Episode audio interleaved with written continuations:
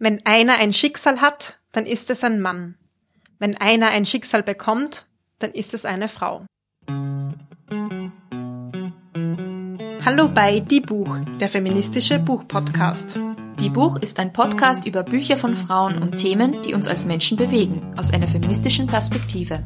Für Bücherwürmer und Lesefaule, für Feministinnen und alle, die es noch werden wollen. Ich bin Julia. Und ich bin Sophia. Und wir sind heute zu unserer ersten Die Buch Extended Folge im Jahr 2021 da. Wir freuen uns riesig. Noch dazu heute ein Special. Ähm, diese Folge erscheint nämlich am Valentinstag, am Sonntag, obwohl wir normalerweise immer ähm, am Mittwoch unsere Folgen rausbringen. Ja, aber keine Sorge, es geht heute nicht um Romantik, Blumen und Pralinen, sondern wir wenden uns dem Thema ein bisschen anders zu. Also ähm, bitte nicht ausschalten deswegen. Außer ihr seid Valentinstagsfans, dann natürlich bleibt's dran. Ähm, nur zur kleinen Erinnerung, ihr wisst bestimmt, äh, die Buch Extended ähm, ist sozusagen ein Format, wo wir uns zeitlich weniger begrenzen. Wir tauchen ein bisschen tiefer ins Thema ein und sprechen über Bücher, die wir auch beide gelesen haben. Und wir haben immer wieder tolle Gästinnen aus der Literatur- und Feminismus-Szene. Heute eine ganz, ganz besondere, und zwar die Beatrice Frasel. Ähm, ihr kennt sie bestimmt auch als Podcasterin von Große Töchter, der feministische Podcast für Österreich, oder auf Insta als Frau Frasel. Wir freuen uns wahnsinnig, dass du da bist. Vielen, vielen Dank. Ja, hallo und danke für die Einladung. Ich freue mich auch wahnsinnig. Hallo. Wir werden heute mit dir, Bea, über Feminismus plaudern, auch über deinen Podcast und natürlich über ein Buch, das du uns mitgebracht hast. Gleich dazu mehr. Ähm, eine, ein kurzer Disclaimer, wir zeichnen die Folge remote auf. Ihr kennt das ja bereits ähm, nach einem Jahr in dieser Pandemie. Also entschuldigt bitte eventuelle technische Hopplas. Genau, also wir sind da ganz ähm, entspannt. Ich hoffe, ähm, ihr stört sich nicht zu so sehr dran, aber es sollte eigentlich alles gut gehen. Jo, ähm, zum Anfang würden wir dich ganz kurz gerne vorstellen für alle, die dich nicht kennen, aber das äh, kann man sich eigentlich kaum vorstellen. Ähm, du bist, wie gesagt, Podcasterin von Große Töchter. Du interviewst in dem Podcast viele tolle Frauen aus Österreich ähm, und leistet damit, wie wir finden, halt einen voll wichtigen Beitrag auch zur feministischen Debatte in Österreich. Ähm, du bist aber auch wissenschaftlich und sonst auch journalistisch tätig. Du hast eine total beeindruckende Liste von Publikationen. Ich habe mich mal das ein bisschen durchgescrollt, wirklich toll. Ähm, und was ich auch selber sehr cool finde, äh, du hast Anglistik und Amerikanistik an der Uni Wien studiert. Das habe ich nämlich auch studiert. Ah. Und da habe ich mich sehr gefreut. Ja, genau. Wir haben dich eben gebeten, als feministische Gastpodcasterin ein Buch mitzubringen. Und zwar von einer großen Tochter. Aber mhm. bevor wir über das Buch sprechen, was ist denn eine große Tochter? Ja, das ist eine gute Frage. Ähm, ich meine, man muss vielleicht zuerst einmal erklären, dass sich der, der Name große Tochter, also große Töchter, ähm, im, also im Titel meines Podcasts ja auf die Bundeshymne bezieht, ähm, so ein bisschen ironisch auch. Ähm, in Österreich war ja bis 2011 die Bundeshymne, also da gab es eine Textzeile Heimat bist du großer Söhne. Und dann 2011 wurde es dann, das war ein ziemlicher Kampf im Parlament, aber es wurde dann geändert auf Heimat großer Töchter und Söhne. Also die großen Töchter wurden dann mitgenannt und deshalb habe ich, habe ich meinen, meinen Podcast auch große Töchter genannt. Ähm, ja, also ich glaube tatsächlich, ich meine mit große Töchter alle, die ähm, tatsächlich vom Patriarchat unterdrückt werden. So. Und in meinem Podcast lade ich halt ein ähm, Expertinnen, Aktivistinnen, Journalistinnen, äh, Wissenschaftlerinnen, die was zum Thema Feminismus zu sagen haben. Und ganz oft sind es halt auch einfach Leute, die einfach Menschen, die was zum Thema Feminismus zu sagen haben. Ähm, also es geht ja jetzt nicht darum, dass man großartig was geleistet haben muss, was in einer kapitalistischen Gesellschaft als Leistung gilt oder was als Leistung anerkannt wird, sondern es reicht, was zu sagen zu haben. Und ich finde das voll schön, weil es einfach inspirierend ist, finde ich. Du hast so eine große Bandbreite in einem Podcast an, an großen Töchtern. Einfach mal zu sehen, wow, was, welche tollen Frauen in unserer Umgebung gibt's denn da eigentlich? Das ist an sich einfach sehr inspirierend. Mhm. Ja, und die Bandbreite ist auch eine der Dinge, die mir ganz wichtig sind. Also Feminismus ist halt eigentlich im Plural zu verstehen. Es sind immer Feminismen und da gibt es ganz verschiedene Perspektiven. Und ja, das ist mir wichtig, die Bandbreite und die Niederschwelligkeit, ähm, auch weil ich halt finde, dass ähm, gerade das Thema Klassismus auch an sich, das oft nicht ähm, mitbedacht wird und das Thema Bildungshintergrund und so. Und ich finde halt, ähm, feministische Diskurse sollten ähm, möglichst alle mit ins Boot holen, die mitreden wollen. Und heute holen wir eine ins Boot, die eh sehr prominent im Boot sitzt quasi. Ja. Wen hast du uns heute denn mitgebracht? So, jetzt habe ich noch einen Schluck von meinem Tee getrunken. Ähm, Prost. Gerade in dem Moment, wo ihr mich was gefragt habt. ähm, ich habe mit, also als ich mich eingeladen habt, war mir irgendwie klar, dass ich irgendwas von Elfriede Jelinek mitnehmen muss, weil sie ist für mich so eines meiner größten Vorbilder und für mich ist sie auch so, jetzt auch in Bezug auf das Thema große Töchter, ähm, diejenige, die ich unbedingt mal in meinen Podcast einladen möchte. Also das ist echt so das oh, Jelinek einfach. ähm, und tatsächlich begleitet sie mich schon lange, weil ich auch gerade in dem Jahr, als sie den Literaturnobelpreis gewonnen hatte, die habe ich maturiert und ich war gerade dabei, meine, damals hieß es, ähm, wie hieß es damals, Moment mal, mein Spezialgebiet, jetzt heißt es vorwissenschaftliche Arbeit zu schreiben und ich habe sie natürlich über Jelinek geschrieben und dann hat sie den Literaturnobelpreis gewonnen, gerade in dem Jahr. Und ähm, ich habe mein Lieblingsbuch von Jelinek mitgenommen, nämlich Die Liebhaberinnen. Genau. Sehr schön. Ja, Die Liebhaberinnen ist 1975 erschienen, ähm, ist ein Roman und erschienen im Rowold Verlag bei Rheinbeck. Kurz zum Inhalt, ich ähm, umreiß das mal ähm, für alle, die uns zuhören. Es geht um die beiden Protagonistinnen Paula und Brigitte und sie beide träumen vom besseren Leben. Ähm, es spielt in den 70er Jahren und Paula möchte Schneiderin werden und Brigitte möchte einen Mann heiraten, und zwar für den sozialen Aufstieg und um von ihrer Arbeit am Fließband in einer Fabrik wegzukommen. In dem Buch zeigt sich aber ziemlich schnell, dass beide Zukunftsvarianten keine wirkliche Lösung sind, ähm, vom Status quo wegzukommen, sondern ziemlich vorgefertigte Pfade, auf denen sich beide Frauen in einer wie es scheint, ziemlich unendlichen Schleife von einer patriarchalen und kapitalistischen Gesellschaft ähm, festhängen. Warum hast du denn dieses Buch ausgesucht? Du hast es ja schon ein bisschen umrissen, dass du immer schon Jelinek-Fan warst. Warum genau dieses Buch? Warum dieses Buch? Ähm ja, wie gesagt, das ist mein Lieblingsbuch von Jelinek. Ähm, ich finde tatsächlich, dass es auch für Menschen, die jetzt noch nicht viel von ihr gelesen haben, ein guter Einstieg ist, weil die Klavierspielerin, mit der ich nie so ganz warm wurde, obwohl es das bekannteste Buch von ihr ist, und die Liebhaberinnen sind so die zwei konventionellsten Romane von ihr eigentlich. Ähm, jetzt im Vergleich zu anderen SchriftstellerInnen immer noch überhaupt nicht konventionell, aber jetzt im Vergleich mit anderen Werken von Jelinek ist es äh, leicht lesbar so, weil in anderen Werken hat man ja zum Beispiel nicht mal wirklich eine Storyline in dem Sinn oder keine wirklichen Charaktere, also die sind noch viel postmoderner als, als die Liebhaberinnen.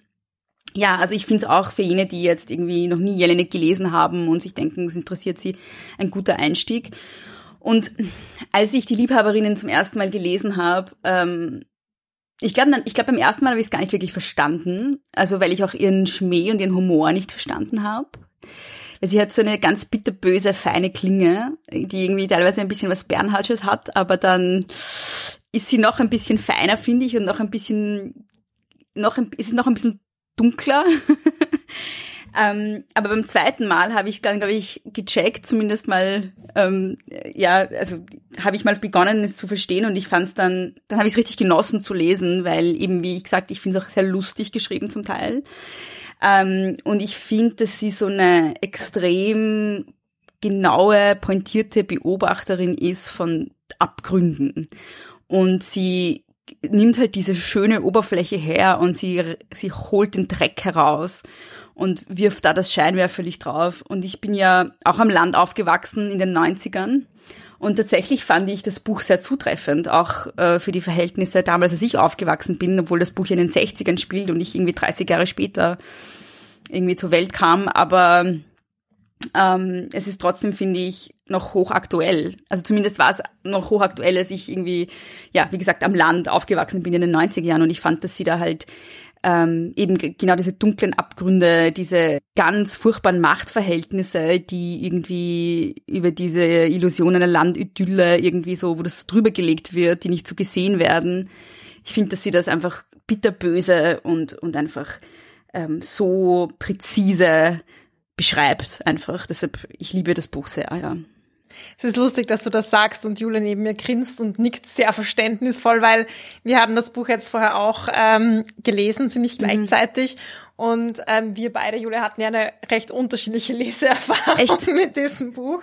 Ja. Für mich war es, äh, ich fand es ähm, so ein bisschen also anstrengend oder für mich, es hat mich so bedrückt, weil es für mich auch so ein auf der Stelle treten ist die ganze Zeit. Man denkt, mm. oh Gott, man kommt überhaupt nicht weiter. Man denkt sich, am Anfang weiß man eigentlich eh schon, dass, oh, wie es ausgeht und es ist so ein bisschen gefangen in diesem Status quo und man sieht überhaupt nicht die Chance der Veränderung oder so ging es mir.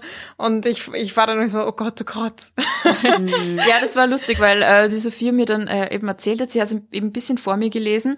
Und ähm, als ich dann angefangen habe, ich hatte so ein bisschen so eine zweischneidige Erfahrung. Einerseits ähm, muss ich ganz ehrlich sagen, ich habe total oft lachen müssen, eben wie ja. du schon gesagt hast. Ähm, es ist wahnsinnig schwarzhumorig, spöttisch, ähm, richtig gemein und, und dark eben, äh, dunkel, wie du sagst. Und ich musste so oft lachen über die Dinge und ähm, fand das total witzig, dass die Sophia einfach nur ja, dieses Bedrückende hervorgekehrt hat. Bei mir war es dann aber auch so, dass es dann eben auf der anderen Seite dann oft auch kippt, äh, total eine Betroffenheit und eine Bedrücktheit. Und das macht natürlich das Buch auch so pointiert oder so heftig, weil man einerseits äh, lacht man über manchmal einfach, einfach über ihre Sprache und über ihre mhm. Erzählstimme, die auch so eine Distanz schafft, finde ich, zu den Figuren. Und gleichzeitig sind das ja wirklich ähm, einfach sehr bedrückende Zustände, die sie beschreibt. Also finde ich ganz lustig, dass du auch den, den Humor hervorgekehrt ja. hast. Ich meine, ich glaube, man muss dazu sagen, bei Jellinger geht es irgendwie nie so wirklich darum, eine Geschichte zu erzählen, sondern eher darum, Zustände zu beschreiben und um Sprachkunst. Also sie ist eine, die, also die anderen Bücher von ihr, eben mit Ausnahme von die Liebhaberinnen und, und äh, die Klavierspielerin, sind ja wirklich einfach Sprachkunstwerke und keine Romane im klassischen Sinne. Und ein bisschen merkt man das auch bei die Liebhaberinnen, sie spielt sehr viel mit Sprache. Aber ja, die, die Liebhaberinnen hat halt noch eine Storyline, aber um die geht's halt nicht. Es geht eher darum, dass man Geschlechterverhältnisse beschreibt, kapitalistische Verhältnisse beschreibt. Und die Storyline ist bewusst, glaube ich, einfach so das Intro ist ja genau, also fast genau gleich wie das Outro. Das ist halt so eine Spiegelung und es geht, glaube ich, einfach auch darum, diese Ausweglosigkeit aus diesen Umständen zu beschreiben. Und das ist natürlich extrem ernüchternd mm, beim Lesen. Ja. Ja, und natürlich kommt es immer drauf an, in welchem Zustand man dann auch das Buch liest, wie man mm. selbst gerade drauf blickt. Und mich hat's halt ein bisschen fertig gemacht, die Auswegslosigkeit. Absolut. Aber, ja. Mich auch, also ja. Aber ich finde es, also es, der Titel ist ja die Liebhaberinnen. Mhm. Und ich finde, alleine da beginnt ja schon mal so ein bisschen das vor den Kopf gestoßen sein, mhm. weil der Titel ein sehr lustvolles Buch suggeriert. Und lustvoll ist die Liebe darin ja überhaupt nicht. Ähm, zumindest nicht für die beiden Protagonistinnen, Paula und Brigitte. Brigitte sagt zum Beispiel, sie liebt Heinz, also den Mann, den sie gern heiraten würde, obwohl sie ihn hasst. Oder es kommt halt irgendwie so, ja, aber im Endeffekt ist es auch total irrelevant, ähm, weil das einzige Ziel ist, dass sie ihn heiratet und dafür verwendet sie eben einfach diesen Begriff Liebe. Mm. Und ich habe hier auch ein Zitat ähm, rausgenommen, das so geht, Brigitte fühlt nichts als ein seltsames, unangenehmes Schaben in sich. Brigitte fühlt die Liebe in sich. Und das fand ich auch schon mal irgendwie, das ist schon witzig, okay, ich gebe es zu. Ja. ja. es ist auch, ähm, es ist auch ziemlich großartig, als Brigitte Heinz zum ersten Mal trifft. Ich weiß nicht, ob ich das markiert habe, aber ähm, da wird halt dieses sich ineinander verlieben auch irgendwie, ähm, ich schaue jetzt mal kurz, ob ich das finde, weil das ja, ist ziemlich großartig. Ähm, Nimm mal einen Schluck von meinem Tee. Ja. Genau, das ist eh gleich ganz am Anfang das Kapitel, das heißt, was ist das, was da so leuchtet? Und ähm, da wird halt beschrieben, also ich, ich lese es kurz vor. Ähm, ich liebe dich, sagt Brigitte. Ihre Haare glänzen in der Sonne wie reife Kastanien, die auch noch poliert sind. Ich liebe dich so sehr. Das ist das Gefühl der Liebe, dieses unausweichliche Gefühl. Mir ist, als ob ich dich immer schon gekannt hätte, seit meiner längst vergangenen Kindheit schon. Brigitte sieht zu Heinz auf. Auch Heinz ergreift sofort das Gefühl. Außerdem ergreift ihn eine Sinnlichkeit, von der er schon gehört hat, dass es sie gibt. Es ist neu und erschreckend zugleich. Also es wird halt extrem satirisch überzogen und vor allem wird Liebe und Verliebtheit als etwas dargestellt, was halt einfach künstlich den Figuren übergestülpt wird, was sie irgendwie so ähm, ohne dass es eine Substanz hätte, ausüben. Es ist eine Rolle, die sie spielen von Anfang an. Und ähm, für Brigitte ist es halt die Rolle, die sie spielen muss, um an finanzielle Sicherheit zu kommen, um irgendwie einen Ausweg aus dieser entfremdeten Arbeit zu kriegen, die sie hat in der Fabrik.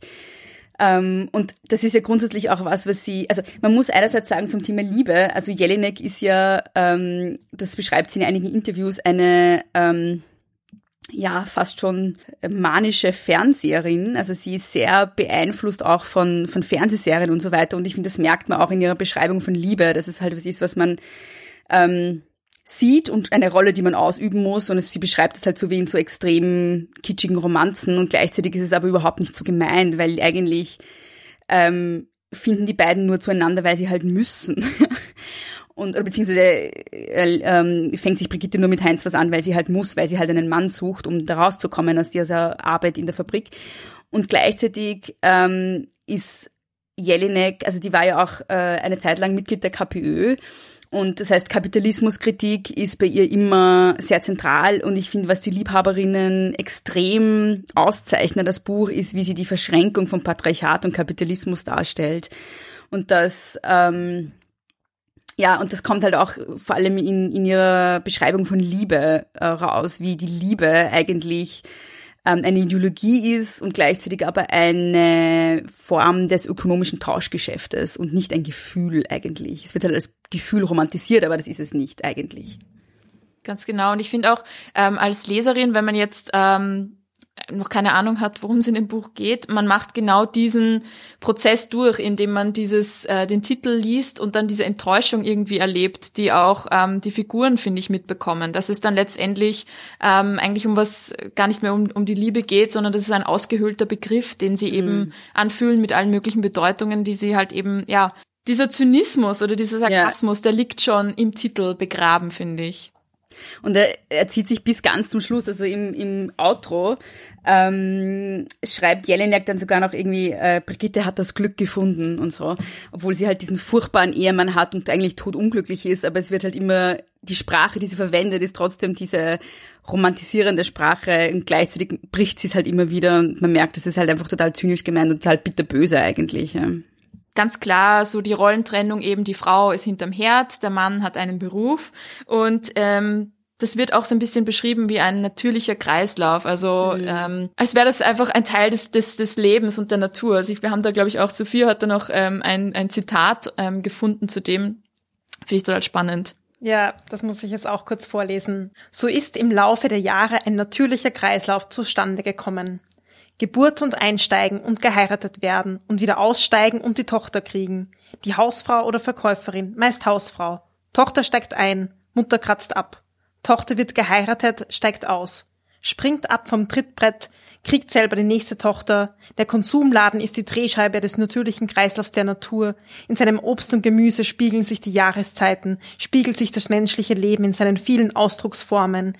In seiner einzigen Auslagenscheibe spiegeln sich die aufmerksamen Gesichter seiner Verkäuferinnen, die hier zusammengekommen sind, um auf die Heirat und das Leben zu warten. Die Heirat kommt aber immer allein, ohne das Leben. Hm das ist ja auch ein Teil konservativer Diskurse, dass Geschlechterverhältnisse als etwas Natürliches ähm, äh, beschrieben werden oder dass die ungleichen Verhältnisse als also mit mit dem Natürlichkeitsargument legitimiert werden. Das Lustige ist bei Jelinek, also gerade in, in, die Liebhaberinnen findet man dann zum Schluss immer das, was man am Anfang schon findet. Und du hast jetzt, also ich glaube, das ist ein, ein Auszug von ziemlich am Anfang ja. im Buch. Und ganz zum Schluss schreibt sie dann nochmal ähm, über das Dorf, in, dem Paul, in das Paula dann zurückzieht. Mit der Natur lebt man hier auf Du und Du. Man kann sich nicht dagegen wehren, weil sie stärker ist. also das ist so ein, Paula kehrt halt dann zum Schluss zurück zu, zu der Natürlichkeit und zurück zu ihrem angestammten Platz äh, als sozusagen Unterdrückte. Ja. ja, und das ist natürlich, wenn man es als natürlichen Kreislauf beschreibt, dann nimmt das sehr viel Handlung, Handlungsperspektive einfach mal weg.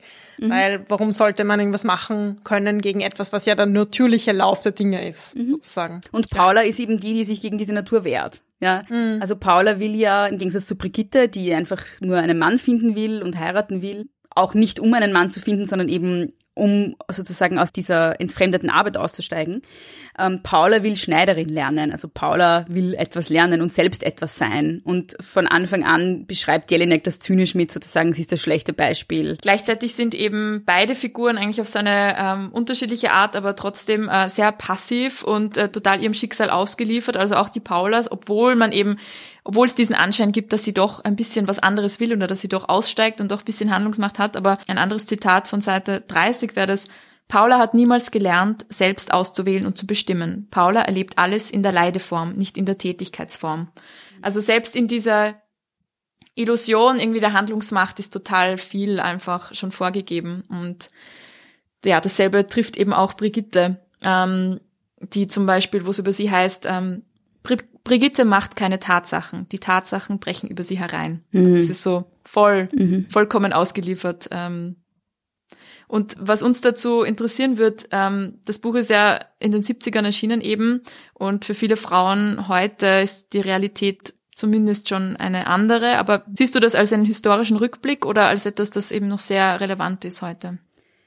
In gewisser Weise als beides durch diese Kreisbewegungen, die es immer wieder macht und durch diese Unausweichlichkeit der Geschlechterverhältnisse, die, die, es aufzeigt, ja, ist in, in gewisser Weise beides. Also wir sehen ja auch gerade jetzt in der Corona-Krise, dass diese Rollenverteilung der, von Mann geht arbeiten, in dem Fall dann halt daheim arbeiten und Frau arbeitet unbezahlt ähm, im Haushalt und äh, zieht die Kinder groß, dass das ja immer noch total verwurzelt ist. Ähm, also ja, es hat sich einiges geändert. Eine der Sachen, die sich geändert hat in den 90er Jahren, als ich groß geworden bin und jetzt, ähm, gab es halt keine Schneiderinnen mehr. ähm, die sozusagen entrechtete Näherin ist jetzt in Südostasien und hackelt sich dort zu Tode. Grundsätzlich hat die Globalisierung halt einiges geändert, ähm, weil viele der Haushalts- und Reproduktion, also vieles der Care-Arbeit und Reproduktionsarbeit und Haushaltsarbeit eben an andere Frauen outgesourced wird nicht unbezahlt, aber sehr schlecht bezahlt. Ähm, aber wenn die dann wegfallen, das zeigt halt die Corona-Krise, äh, haben wir im Grunde die gleichen Verhältnisse wieder. Also ich zucke mit den Schultern, man sieht es nicht im Podcast. man hört's, man hört's. Ja. Auf alle Fälle. Ja. Ähm, was mich auch sehr ähm, ja bedrückt hat, bisschen ist so diese Doppelmoral auch bezüglich der Sexualität im Buch. Ja. Ähm, Paula verliebt sich unter Anführungszeichen in Erich und sie schlafen dann auch miteinander und Paula mhm. wird auch von ihm schwanger.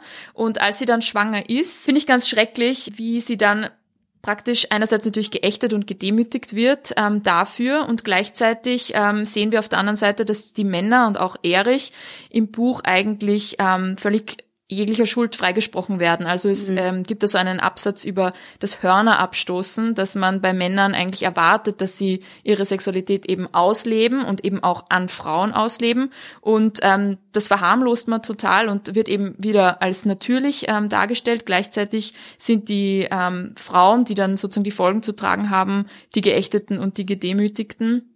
Und Paula wird dann ähm, so richtig gehend zu frei wild, ähm, wo sich dann alle anderen Männer auch noch an ihr vergehen. Und ich fand das eine ganz, ganz schreckliche Passage. Ja, diese Doppelmoral einfach bezüglich Sexualität hat irgendwie viele Parallelen zum heute. Ich weiß nicht, wie du das siehst. Ähm, wie stehst du zu diesem Thema? Ja, ich finde, du hast das sehr richtig gesagt mit äh, Männer leben ihre Sexualität an Frauen aus.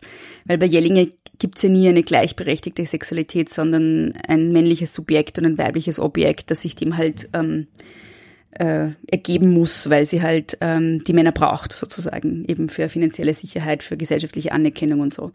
Zur Doppelmoral, ja, ich glaube, dass es immer noch stark verwurzelt ist. Also auch da muss ich mit den Schultern zucken und sagen, ich glaube, da hat sich nicht viel verändert. Was ich eben auch noch interessant finde, ist, und auch das ist etwas, was ähm, heterosexuellen Verhältnissen, finde ich, immer noch innewohnt, ist so diese Idee, dass Sexualität was ist, was primär für Männer da ist. Und die Frauen sind halt die, die es ertragen. Ähm, ich glaube, dass viele das Buch lesen und sich denken, das ist heute nicht mehr so, aber ich glaube, es ist auch heute noch so. Und da gibt es ja auch tatsächlich Forschung dazu. Ähm, zum Beispiel, wie viele Frauen beim Sex Schmerzen erfahren und es ist etwas, was halt einfach so hingenommen wird, weil es halt so ist oder auch schon der Orgasm Gap zwischen Männern und Frauen in heterosexuellen Konstellationen ist absurd. Also diese Idee, dass Sexualität immer noch was ist, was für Männer da ist und Frauen sind halt das, sind halt die, die es irgendwie mitmachen, weil es halt dazugehört, ist halt sehr stark noch verwurzelt, finde ich. Man muss dazu sagen, Paula ähm, äh, fängt dann ja also ziemlich am Ende des Buches an, Sexarbeit zu machen, eben aus finanzieller Not heraus. Und natürlich wird nur sie dann dafür geächtet und dafür verurteilt, ähm, auch unabhängig davon, warum sie es macht und so. Es ist quasi, es ist eine, es wird als Sauerei dann bezeichnet von den Leuten im Dorf.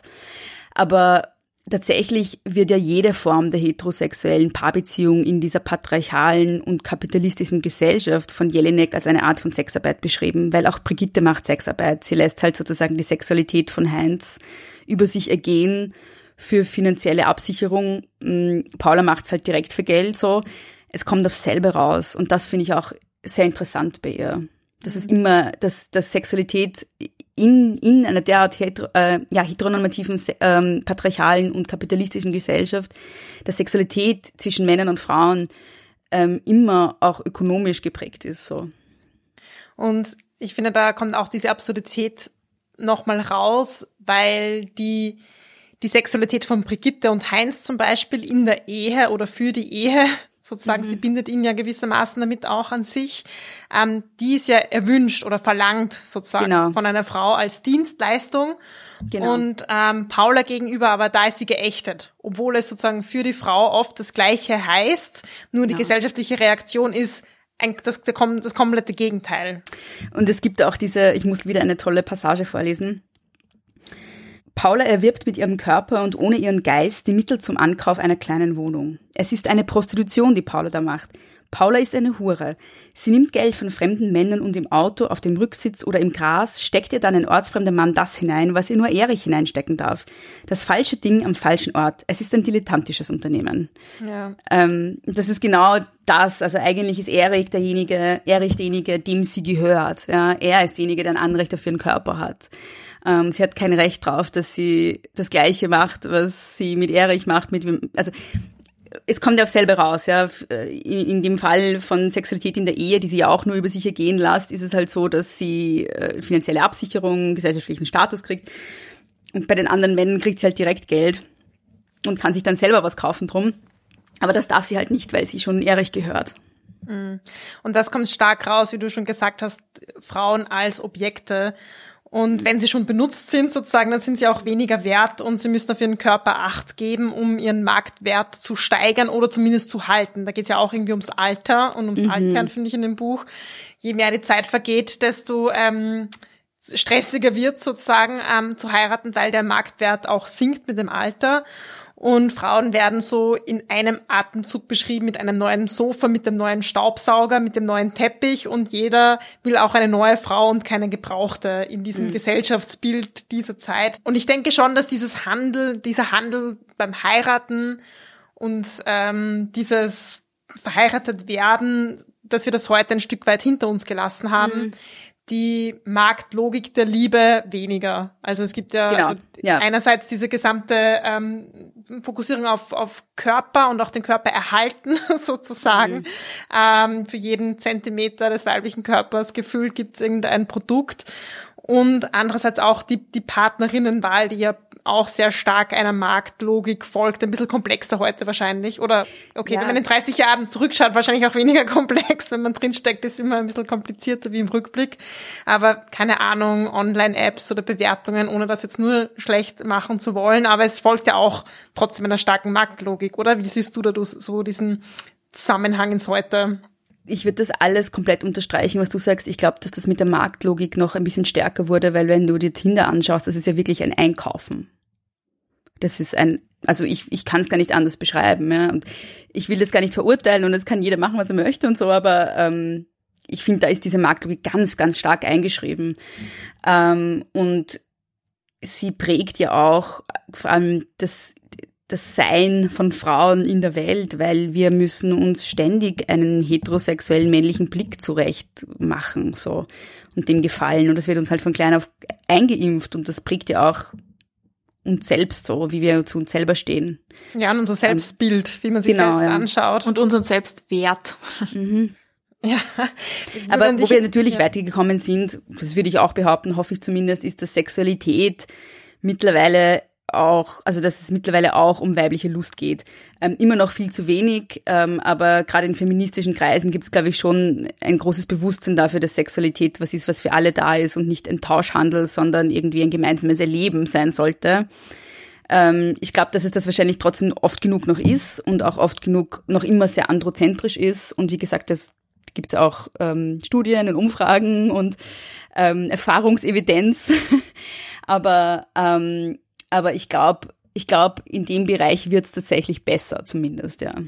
Ja, und ich finde es mega wichtig, das auch zu sagen, weil es wurde ja erkämpft von ganz vielen Frauen und Feministinnen mhm. und ich finde diese ganze Arbeit ähm, sollten wir auch ähm, schätzen und würdigen und ja. ähm, auch hochhalten, dass, dass eben Ver Veränderungen zu einem Teil auch möglich ist, damit es sich ja. auch lohnt und wir nicht in der in dem natürlichen Kreislauf stecken in Wahrheit. voll, Aber ja, voll. ja. Und mittlerweile war, weiß, mhm. wissen zumindest die meisten Leute, was eine Klitoris ist. Das ist schon mal ein Fortschritt. Ja. Yeah. Aber das ist auch in den ehrlich gesagt in den ersten in den letzten Jahren passiert. Genau. Also ja. das ist wirklich relativ. Also da tut sich auch wirklich aktuell recht viel, finde ich. Ich glaube auch, dass da meinem Gefühl nach sehr viel gerade im Entstehen ist. Gleichzeitig müssen wir halt, was, wenn es um Geschlechterthemen geht, immer sehr wachsam sein, weil, weil wir immer mit so einer komischen Mischung aus Fortschritt und Rückschritt irgendwie konfrontiert sind, finde ich. Mhm. Und gerade jetzt nehme ich auch. Ja, du hast vorher das Beispiel schon genannt mit ähm, Hausarbeit zum Beispiel oder Care-Arbeit. Mhm. Und ähm, wie schnell es einem passiert, wieder darin zurückgeworfen zu werden. Ähm, ja. Und ich denke, viele von uns kennen das wahrscheinlich aus dem Umfeld, wenn Freundinnen schwanger werden und ähm, Feministinnen schwanger werden und so weiter, wie mhm. schnell man dann wieder einfach, ja, von den äußeren Strukturen einfach ähm, dran gebunden ist und dann wieder in, in Rollen zurückfällt, vielleicht die man glaubt, schon längst überwunden zu haben. Genau, und da spielen halt auch die ökonomischen Verhältnisse mit den patriarchalen Verhältnissen, also die kapitalistischen Verhältnisse mit den patriarchalen Verhältnissen zusammen. Ein bisschen anders, als wie sie Jelinek beschreibt, aber im Grunde, im Kern ist es dasselbe. Und nicht nur wenn Feministinnen schwanger werden, schlüpfen sie in die alten Rollen, sondern ich habe auch schon öfters erlebt, dass ähm, damals Mädchen, mit denen ich in einer Klasse war, dann danach, dann waren sie Frauen, schwanger wurden und mir dann irgendwann, und ich war damals schon eine ziemlich Feministin und einige haben mir nachher gesagt, so, ähm, bis ich ein Kind gekriegt habe, habe ich nicht gecheckt, worum es geht und jetzt merke ich einfach, einfach, wie notwendig Feminismus ist, weil einfach die Geschlechterverhältnisse so stabil sind, in einem negativen Sinne. Und das haben wir eben auch im Buch ganz stark, dass die beiden Frauen ja dann auch ganz unterschiedlich eigentlich umgehen mit ihrer Mutterwerdung, sag ich mal. Also äh, Brigitte, die das ja dann so als Legitimation und dann als letztendlichen Grund, warum sie denn ähm, dann bei Heinz bleiben kann, ähm, nimmt und so als ihr wie du sagst, das gute Beispiel. Sie hat sozusagen ihre Rolle und ihre Funktion erfüllt, indem sie ein Kind bekommt. Und Paula hat ähm, aber eigentlich, ja, Paula war das schlechte Beispiel und hat mhm. ähm, einfach nur, weil es aus, außerhalb der Ehe passiert ist, ähm, ja, die schlechten Karten gezogen in dem Fall. Genau. Fazit, Erfolge feiern und dabei Kapitalismus und Patriarchat gleichzeitig smashen. Genau. naja. genau. ähm, heute, also wenn die Folge erscheint sozusagen, ist äh, Valentinstag und ja, mhm. passend zum Thema auch ein Tag der Liebe und äh, Kapitalismus sehr stark verbindet. Ja, ähm, er geht, ja, ja, ja, voll. Was für ein Übergang. Ähm, es ist ja ein, ein Tag, der auf sehr alte Brauchtümer auch zurückgeht, auf den heiligen Valentin und so weiter. Und ein stark kommerzialisierter Tag, ähm, gutes Geschäft für Blumen und Pralinenhandel und so weiter. Ähm, wie stehst du denn zum Valentinstag ganz persönlich? Gar nicht. Ich habe noch nie, mein, also ich habe in meinem Leben noch nie Valentinstag in irgendeiner Weise gefeiert. Ähm, ich freue mich immer, wenn es viele Blumen gibt zu kaufen, weil ich mag Blumen. ich kaufe sie mir aber selber. Pff, also ich persönlich habe ich gar keine Beziehung dazu. Als Feministin sehe ich es natürlich kritisch, aber bin da auch so in einem Widerspruch zwischen einerseits Kritik am Kapitalismus, Kritik an der Kommerzialisierung von Liebe, Kritik an der Romantisierung und ausschließlichen, wie soll ich sagen, Ideal, Idealisierung von heteronormativen Beziehungen in patriarchalen Verhältnissen. gleichzeitig bin ich aber auch jemand, der sagt, ähm, ähm, jeder hat ein Recht darauf zu genießen, was er oder sie genießen möchte. Und wenn wer gern den Valentinstag feiert, dann soll er das oder sie das bitte machen. Ja, wir leben ja alle mit unseren Widersprüchen. Genau. Ich wollte nur noch dazu sagen, dass man nicht den Anlass eines Valentinstags braucht, um Menschen Blumen und Pralinen zu schenken. Das kann man das ganze Jahr machen. Also ich krieg das ganze Jahr gerne Blumen und Pralinen. Absolut, ja, das stimmt. Ja, wir haben ja vorher auch ganz kurz über Elfriede Jelinek gesprochen und eben, dass mhm. du sie auch gerne in deinem Podcast ähm, mal einladen würdest. Ähm, uns würde jetzt natürlich interessieren, was würdest du sie denn gerne fragen und ähm, warum möchtest du sie so gerne einladen? Was würde ich sie fragen? Das ist so schwierig, weil sie jemand ist, den ich so bewundere. Und dann ist es halt total schwer, da irgendwie konkrete Fragen zu formulieren. Ich glaube, ich würde mal da sitzen und einfach nur überfordert sein. ähm, ja, hm, was würde ich sie fragen? Ähm, ja, ich, ich glaube, ich würde sie ganz viele Fragen stellen, die ihr mir heute auch gestellt habt, so in Bezug auf, ähm, ja, wie sie die Geschlechterverhältnisse und überhaupt die Verhältnisse ähm, heute einordnet, auch im Vergleich zu dem, wie es früher war und weil sie halt einen sehr genauen analytischen Blick hat und ähm, ähm, das würde mich halt einfach interessieren. Also ich würde, glaube ich, primär das jetzt einfach nur zuhören, anstatt viel zu fragen. Und was mich halt auch sehr interessieren würde, ist, wie sie, sie hat ja sehr viel Hass erlebt tatsächlich. Ähm, es gibt auch dieses tolle Buch Die Nestbeschmutzerin, wo es eigentlich nur ähm, um so Kampagnen geht, die gegen sie gefahren wurden von der Kronenzeitung, von der FPÖ und so weiter. Und da wird mich halt einfach auch persönlich als Mensch und Frau in der mehr oder weniger Öffentlichkeit interessieren, wie sie damit umgegangen ist. Also ähm, wie sie das überhaupt geschafft hat, weil ich ja auch weiß, dass sie auch eine psychische Erkrankung hat. Und ähm, das muss ja, also ich, ich weiß nicht, wie jemand sowas aushält. so Und das würde mich halt einfach menschlich interessieren. Und ja, dann natürlich auch zu ihrem Feminismusverständnis und mm, ja, mich würde auch interessieren, was sie jetzt so liest gerade. Also, weil sie ist auch irgendwie so ein bisschen ein Mysterium. Sie gibt ja keine Interviews. Man weiß halt wenig über sie, außer das, was sie halt früher gesagt hat, als sie noch Interviews gemacht hat. Ähm, und mich würde halt einfach auch so, ja, ich würde, glaube ich, so ein paar Perspektiven abfragen in Bezug auf die Gegenwart. Ja, sie veröffentlicht ja, glaube ich, auch immer wieder Texte auf ihrem Blog mhm. und so weiter. Und man hat auch ähm, immer wieder neuere, sag ich mal, Theaterstücke von ihr gesehen, auch mhm. zu aktuellen Themen. Ähm, zum Beispiel Asyl, Flucht, aber auch mhm. eben, ähm, da ging es mal um Menschenhandel, Prostitution und so. Und ich glaube, sie hat wirklich eben zu all diesen Dingen ähm, total spannende äh, Sachen zu sagen. Und da wäre es wirklich ähm, toll, natürlich jetzt auch aktuell ähm, viel von ihr zu hören. Wie denkst du denn grundsätzlich, dass sie, ähm, was für eine Rolle ist vielleicht ein bisschen eine große Frage, aber was für eine Rolle sie so spielt als, als Feministin oder auch als Frauenautorin ähm, in, in Österreich, die so beiträgt einfach zu diesem Diskurs. Ich wollte gerade noch dazu sagen, dass sie sich auch immer wieder politisch zu Wort meldet noch. Also gerade mhm. zuletzt jetzt bei diesen Abschiebungen von den äh, Kindern in Wien hat sie, ist sie auf einem offenen Brief auch zum Beispiel mit dabei. Also solche Sachen kriegt man dann schon immer wieder mit, dass sie immer noch engagiert ist, aber als Person ist sie irgendwie nicht mehr so greifbar. Ähm, ich finde, dass sie, sie ist wahrscheinlich die bekannteste Feministin des Landes und vielleicht auch die wichtigste. Ich weiß nicht, wie viel sie zu feministischen Diskursen jetzt noch beiträgt. Ich glaube, das war wahrscheinlich in den 80ern und 90ern wesentlich stärker der Fall als jetzt. Eben weil sie als Person so wenig öffentlich ist und weil ähm, leider gerade auch bedingt durch Social Media so, wie soll ich sagen, ähm, da geht es oft um, um Einzelpersonen, denen dann besonders zugehört wird. Ähm, und nachdem sie als Person sich nicht mehr exponiert, ist sie so ein bisschen in den Hintergrund geraten, glaube ich, was ich sehr schade finde. Aber ja, also ich finde gerade so, was die eben was die Verschränkung von Kapitalismus und Patriarchat betrifft, ist sie eine glänzende Analytikerin auch, die es halt auf literarische Art und Weise dann zu Papier bringt und nicht in theoretischen Texten. Und da gibt es wahrscheinlich niemand, der das in Österreich besser kann ähm, als sie. Und das ist auch jetzt 2000, äh, was haben wir jetzt, 2021, schau, ich weiß nicht mehr, welches Jahr es ist. 2021 noch so, es war 1975 so, als das Buch rausgekommen ist. Also da hat sich, finde ich, an ihrem Stellenwert nicht viel geändert, auch wenn er weniger, wenn sie weniger öffentlich ist. Ja, du hast ja ganz viele beeindruckende Frauen auch ähm, aus Österreich in deinem Podcast interviewt. wie denkst du denn grundsätzlich, wie steht so um die großen Töchter in Österreich?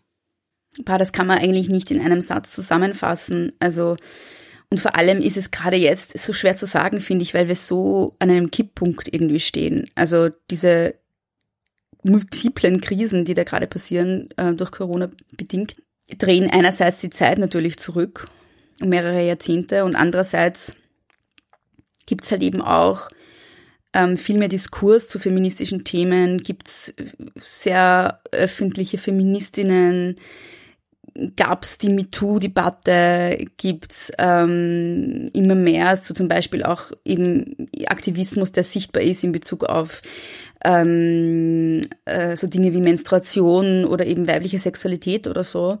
Das heißt, es ist so ein Ineinandergreifen von Widersprüchen, der sich im Moment eigentlich gar nicht einordnen kann. Also ich, ich glaube, vor ein paar Monaten oder vor einem Jahr noch, ähm, ich habe überhaupt kein Zeitgefühl, seit Corona ist. Wirklich, ich, ich glaube immer, es war letztes, aber nein, es ist schon ein Jahr. Vor einem Jahr hätte ich wahrscheinlich gesagt, ähm, es gibt Rückschritte, aber ich bin sehr optimistisch weil, weil ich auch sehr viel, weil ich sehe, dass sehr viel passiert. Im Moment muss ich sagen, ich weiß es nicht. Also ich glaube, viel wird sich halt dann zeigen, wenn die Lockdowns vorbei sind und das Leben wieder halbwegs normal weitergehen kann. Ich glaube, dann wird man halt sehen, was das alles angerichtet hat auch. Ähm, auch wenn man sich jetzt die aktuelle Regierungspolitik ansieht, da gibt's kaum Frauenpolitik, da gibt's also feministische Politik ist in Österreich sowieso ein Fremdwort. Ähm, das gab es seit Johanna Donald überhaupt nicht mehr eigentlich. Aber auch Frauenpolitik gibt es eigentlich nicht. Ähm, und dabei sollte das was sein, was in allen politischen Entscheidungen mitgedacht wird. Also einerseits so auf institutioneller Ebene und im Großen finde ich sehr viel Rückschritt. Auf so kleinerer Ebene, wenn es um so popkulturelle Diskurse geht oder um so einzelne Aktivistinnen, die viel lauter sind, durch Social Media auch, als noch vor ein paar Jahren, auch wieder Fortschritte. Und ich weiß es nicht. ja, es ist schwieriger. Ich finde, du hast es irgendwie ganz gut ausgedrückt, weil für mich ist es auch so eine Zeit dieser absurden Gleichzeitigkeiten. Ja. Eine Krise, in der sich so viel verändert irgendwie. Mhm. Und man gleichzeitig eben ist man so zurückgeworfen auf alte Strukturen und es liegt so viel in Scherben und man weiß noch nicht, ähm, was daraus entstehen wird. Mhm. Also mhm. ja, ach, achtsam und wachsam bleiben. ja, und gleichzeitig eben so diese Hoffnungsschimmer, gell? Also weil ich ja, gerade Social Media, da, da passiert sehr viel Feministisches. Und das macht viel Hoffnung, aber gleichzeitig ist es dann eingebettet in so diese extrem rückständigen Strukturen, die jetzt noch weiter, rück, also die jetzt das Rad noch weiter zurückdrehen gerade und es ist schwer einzuordnen.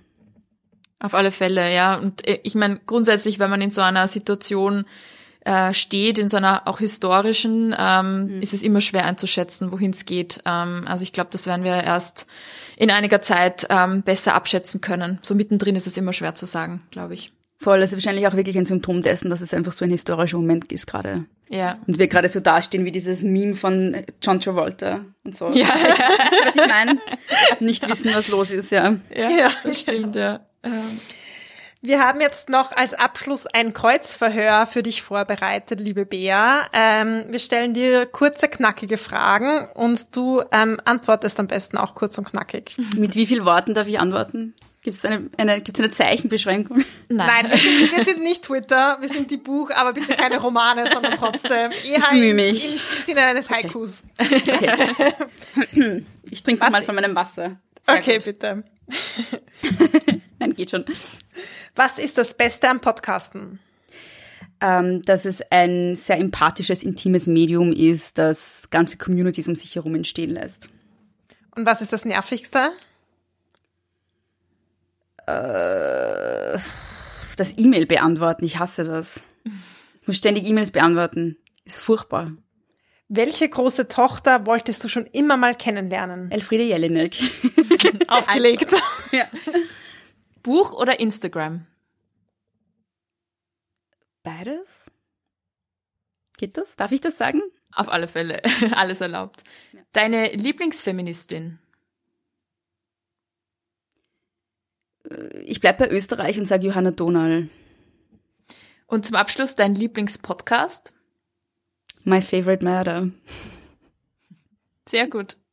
Ich habe mich voll Dank. kurz gehalten. Perfekt, Ja, super. super. Ja, ähm, das war's schon von unserer Seite her. Ähm, vielen, vielen Dank, dass du dir Zeit genommen hast. Ähm, hat uns total Spaß gemacht, war total ähm, spannend, interessant und ähm, ja, danke, dass du uns auch so viel Einblick gegeben hast. Einerseits in deine Podcastarbeit und so weiter, deine feministischen Einsichten und auch natürlich ähm, in das Buch ähm, von Elfriede Jelinek. Hat uns total gefreut und ja, Ja, total schön, äh, so gemeinsam auch über ein Buch zu nörden. Ich habe es genossen. Voll. Du warst immer so bereit. Ja, danke Zitaten. euch, es hat Das war echt Spaß cool. gemacht. Ja. Danke euch. Ja, Ich habe ja ein bisschen, ich war nervös, äh, ein bisschen nervös, weil ich mir gedacht habe, ich weiß nicht genug drüber, weil ähm, es doch jetzt schon irgendwie zehn Jahre her ist, dass ich mich intensiv mit Jelinek beschäftigt habe. Ähm, aber es hat voll Spaß gemacht und danke für die Einladung. Es war wirklich super. Das war Die Buch, der feministische Buchpodcast. Ihr könnt unsere neuen Folgen jede zweite Woche auf unserer Website www.diebuch.at finden oder in eurer Podcast-App. Außerdem sind wir neuerdings auch auf FIO, For Your Ears Only, zu finden. Könnt ihr mal reinschauen. Folgt uns außerdem gerne auf Instagram, Facebook und Twitter. Wir freuen uns immer über euer Feedback sowie angeregte Diskussionen. Schreibt uns dafür einfach eine E-Mail an plaudern.diebuch.at oder kontaktiert uns via Social Media. Außerdem kennt auch ihr bestimmt tolle Autorinnen, die es gilt bekannter zu machen. Wenn ihr ein Buch einer Frau lest, postet gerne ein Foto auf Social Media und markiert uns in euren Stories. Ein großer Dank gilt zum Schluss noch der Zirkusband, die uns ihre tolle Musik zur Verfügung stellt.